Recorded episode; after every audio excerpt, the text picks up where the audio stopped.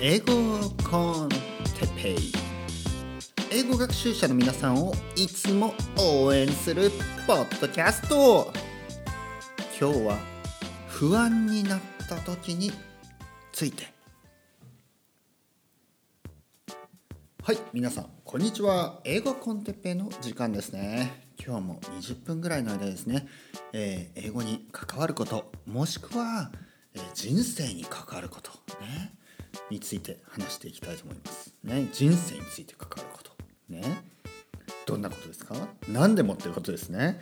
人生に関わることといえば全てのトピックですね。えー、まあでも基本的にはね英語に話をこじつけてですね。こじつけてというと少しあの聞こえが悪いですよ。ですがまああの 目は目的を持ってこのポッドキャストをやってますから、えー、第一の目的そしてもうもう第一というかもう第二というかもうもうこれだけです。僕は、えーとですね、このポッドキャストをやってる理由はですねこれはもちろん皆さんに英語の素晴らしさを伝えたい英語の勉強のあの必要性というかね大事さを伝えたいということもあるんですがそれは表向き。もちろん、えー、自分のね生徒をえ見つけたい生徒さんを見つけたいそのためにやってますね僕は英語を教えてますので、えー、特に初級者の方もしくは中級者でもまだまだあの英語をねうんまだ自信がないとか、ね、そういう方、ね、ネイティブスピーカーに、えー、行く前の段階ですね。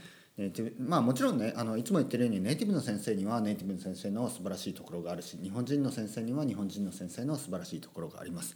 僕はあの住み分けてるつもりですから、ね、よくあの普通のスーパーとその隣にあのオーガニックのスーパーとかあるじゃないですか。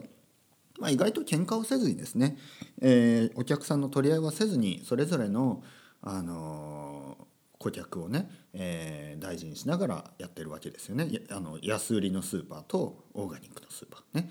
もちろん僕がどっちなのかはお分かりですね。僕がどっちのスーパーなのかお分かりですよね。はい、まああの自分にはね自分に合った生徒さんというのがいるということでですね、えー、その生徒さんが見つかれば、えー、その生徒さんを大事にしながら僕はあ、えー、英語を教えていこうと思ってますから。あの本当にあの例えば安ければ安い方がいいみたいな人はそれぞれにねそのそういう方に合った英会話教室とかあのオンラインの。まあ教室だとやっぱり高いですよね。オンラインの英会話であればもっともっと安いところはたくさんあるのでそちらへどうぞ行ってください。そして、えー、ネイティブのネイティブの先生がいいという人はネイティブの先生に行ってください。そしてやっぱりね大手のあの CM をやってるような英会話の方がなんとなく安心できるというそのなんとなくというのが好きな人はあちらへ行ってくださいね。えー、僕のとこにはあの本当にあのちょっと怪しいけど大丈夫かな。でもでもなんとなくいい人そうだからみたいな感じで来てください。本当に。あのこれ何かの本でも読んだんですがやはりあのビジネスをやるということはですねあの正直なのが一番ですよという結論に達した本を読みました。そうですね。僕は本当にその通りだと思います。ね、そこでは顧客を愛せみたいなことを言ってました。愛せというとねちょっとねちょっとねちょっとドキドキしますがまああのお客さんをですね大事にするあの生徒さんを大事にする、ね、そういう気持ちでね、え、やっていればあの分かってくれる人には分かってくれるしあの集まってくれる人はいるいると思ってます。ね、それはもちろんあの僕も経験がありますしそのそういうことですね。まあちょっと話が長くなった。話が長くなりますね。えー、っと今日のトピックですね不安になった時について話していきたいと思います。何に不安になった時ですか、ね、もちろん人生ですね将来ですねそういう時ありますよね。でなぜそんなことを言うかというとあの実は今日ですね僕ちょっと何かいろいろ不安になっちゃったんですよね はいまたちょっと正直に言いますねやっぱりあのそういう気持ちの時にあの感情があるうちにですねその感情を込めて、え人に何かを話すとやっぱ伝わりますからねもちろんあのここでは不平不満を言うとかそういう吐き出しではないです。あの僕が言ってるのは自分が自分が今日ちょっと不安だったということをシェアしたいだけです。あの不安だったんですね。何かというと、まあ、漠然としたもんですよ。漠然としたもの。まあ今日というかねあのまあまあ今日ですよ今日。ちょっとねいろいろなんか調べてたらなんか漠然とねなんとなくねどっとあれ？将来が不安だみたいな。思ってしまったんですよね。思ってしまいました。で僕はあの基本的にはですね1ヶ月の間20日ぐらいはものすごい自分に自信があるんです。そして残りの10日のうちまあまあまあ7日間ぐらいはあのなんとなく元気がないんですよね。そしてその残りの3日ぐらいがすごい不安。いや違うなそんなにないな。月に1日ぐらいですよ。ものすごい不安が襲ってくるのは。そして残りの9日ぐらいはまあ普通もしくはちょっとテンション低め、えー、残りの20日間はなんか自分がなんか何でもできるようなね。別に躁うつ病とかじゃないですからね。心配しないでください。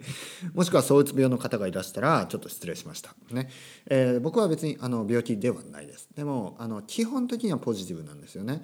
そして基本的にはすごい元気なんですがもちろんあの人の子ですからね人ですからあのちょっと不安になることもあるんですね。そしてものすごい不安になる日がやっぱり1ヶ月に1日ぐらいあるわけです。1日1日というとちょっと言い過ぎですね。まあ半日ぐらい。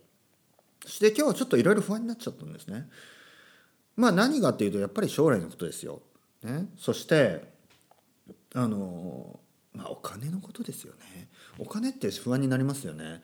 やっぱり僕も結構いい年になってきましたし、えー、アラフォーですよね。まあまだ数年ありますがでもアラフォーですよ。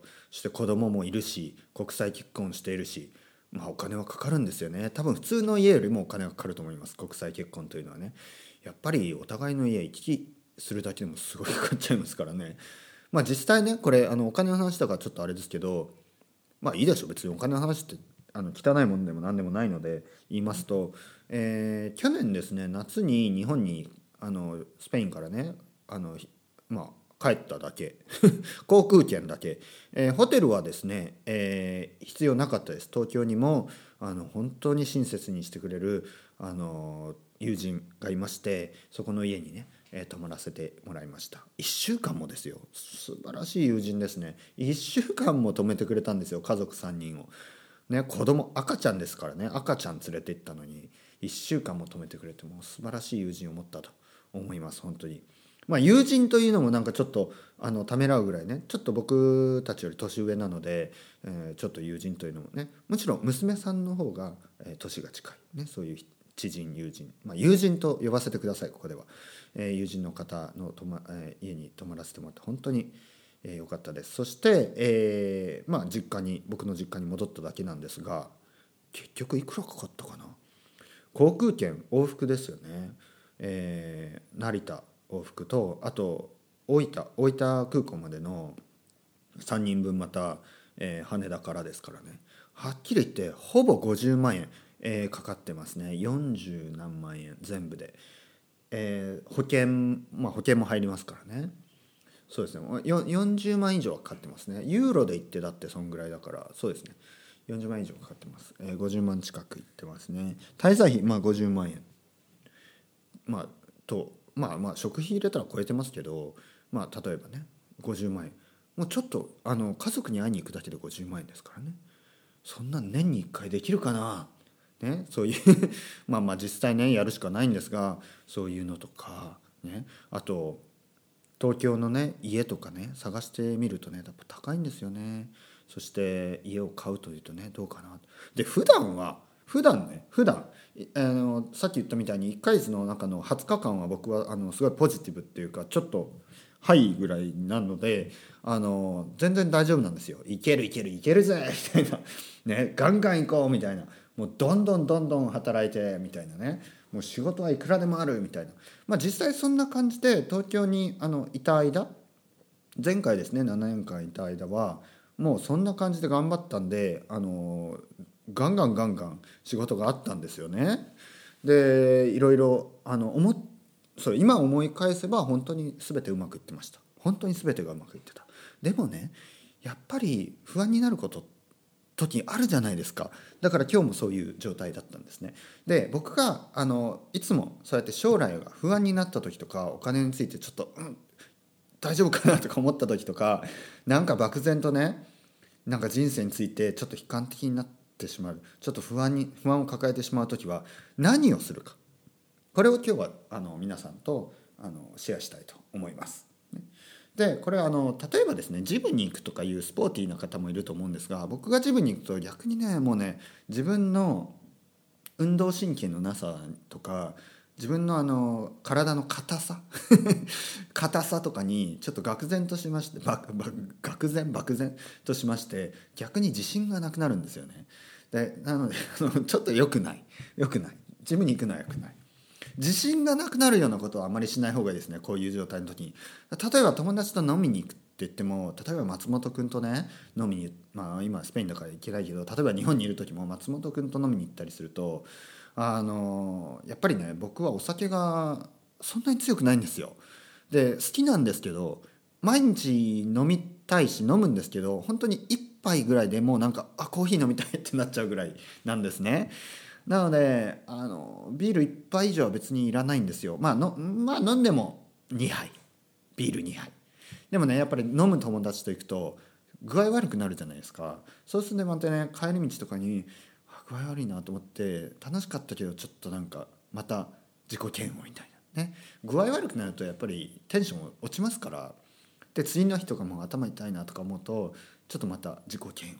だから自分が嫌になるようなことは絶対しない方がいいです。そういう時はね。一瞬お酒を飲んで楽しいと思してもやめた方がいいしあの僕みたいに苦手なことをやる。例えば本当例えばね何か なんかあのフットサルに行くとか僕が血迷ってやった場合にはもうね周りの人と比べまくってもう自分が大っ嫌いになる。ね。だからそういうのはやめた方がいいと思います。じゃあ僕が何をするかというと2つねこの2つをします。え両方やった方がいいと思います。まず掃除をする。部屋の掃除をします。ね別にあの庭がある人は庭を掃除してもいいですけど庭がない人がほとんどだといやそんなことないのかな。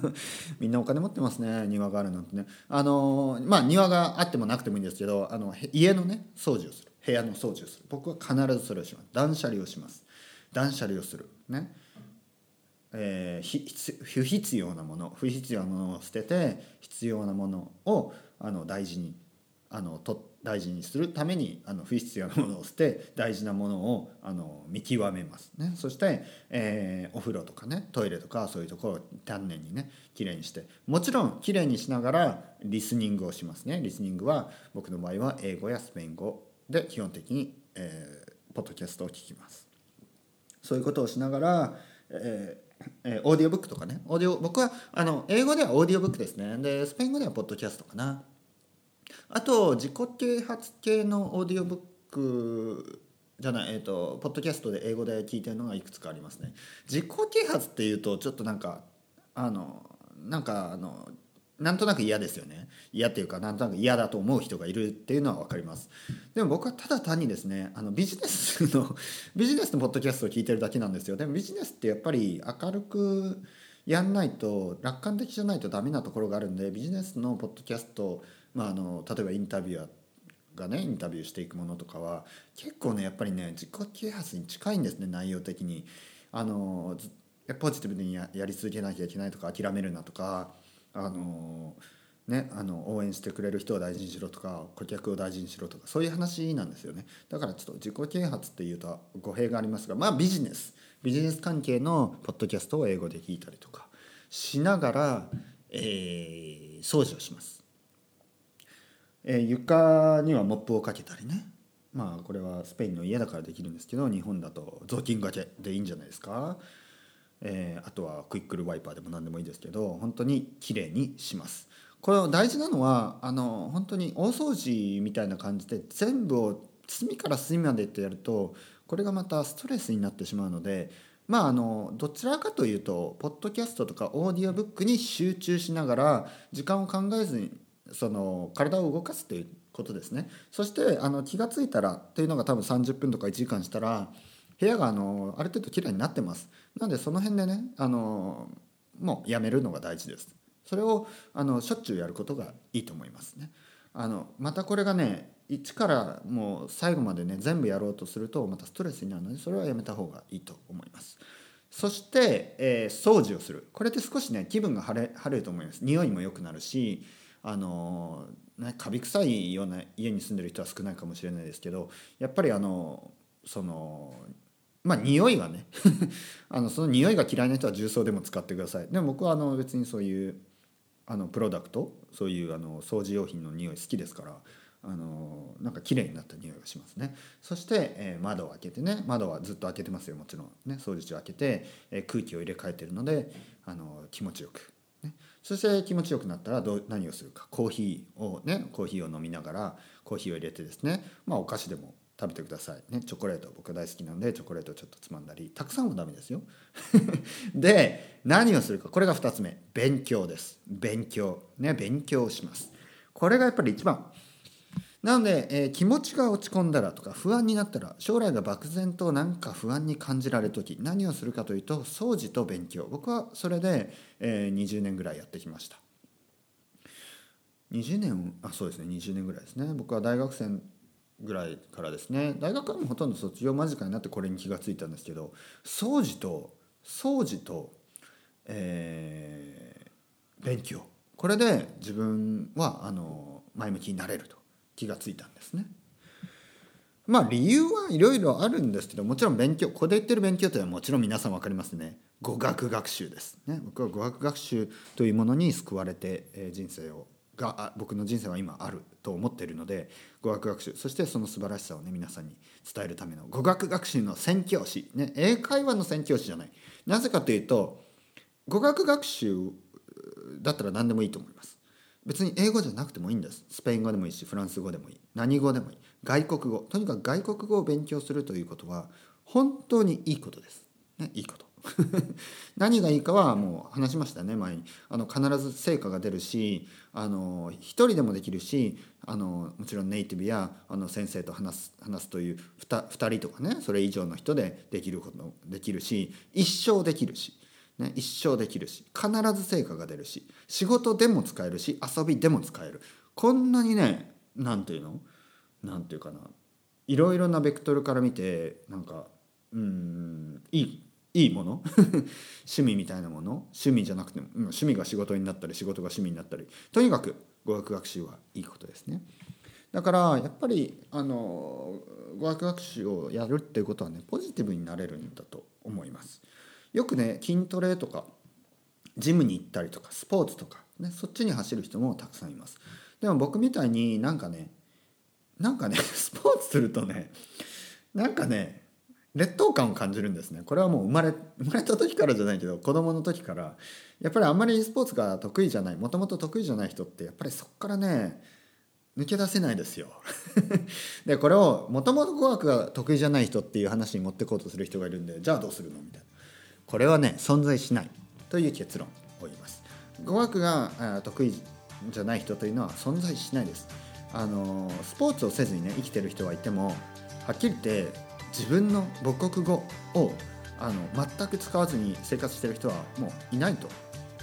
いないでしょいないですよね、はい、皆さんがね自分はいや僕の日本語はちょっととか言ってるような日本人だとしても皆さんネイティブスピーカーですよ。本当に。あのあのこれはね外国人の日本語を勉強してる外国人と話したりしてみれば分かります。自分がどんだけ分かるか。ネイティブ自分がどんだけネイティブか。これに気が付いていないだけです。なのであの自分の母国語はやっぱりほとんどの人はもうマスターしている、ね、ほとんどまあ100%の人はマスターしていると考えると語学学習にはやっぱ得意不得意とか向き不向きはないんですね。まず自分の母国語1カ国語をマスターしているんです。だからそこがあのスポーツとは違うところですね。スポーツやっぱりうん向き不向きっていうかやっぱりありますよね。僕本当にすぐお腹痛くなるんですよ。横腹が。ね。あとお腹も実際あとすぐ筋肉痛になるんですよ。で筋肉痛になってプロテインを飲まなきゃと思って飲むとお腹壊すし。なんかねなんか向いてない。なんか向いてない。なんか向いてない。でもやるかもしんないまた。ね。なんか向いてないとか言いながら3年に1回ぐらい始めるんですよね。スポーツじゃない。えっとジムをね。だからやっぱりそういう克服したいっていうのがあるんですけどなんかね疲れるしなんかあの例えばスクワットするでしょ。でスクワットした日に限ってね自分の子供が歩きたくないとか言うんですよ。そしたらそれ持って歩くでしょ。そしたらねもうでもねはあって思うんですよ。スクワットしなきゃよかったってね。まあ、とにかくあなんか話してたらね明るくなりました。ありがとうございます。メディテーションですねポッドキャストは。僕にとってメディテーションです。本当にあのありがとうございました、ね、聞いてもらってありがとうございました。また次回はね、えー、いつもと、えー、違ういつも違うねいつものようにね20分間話して明るく話していこうと思います。それではまた皆さん chao chao hasta luego。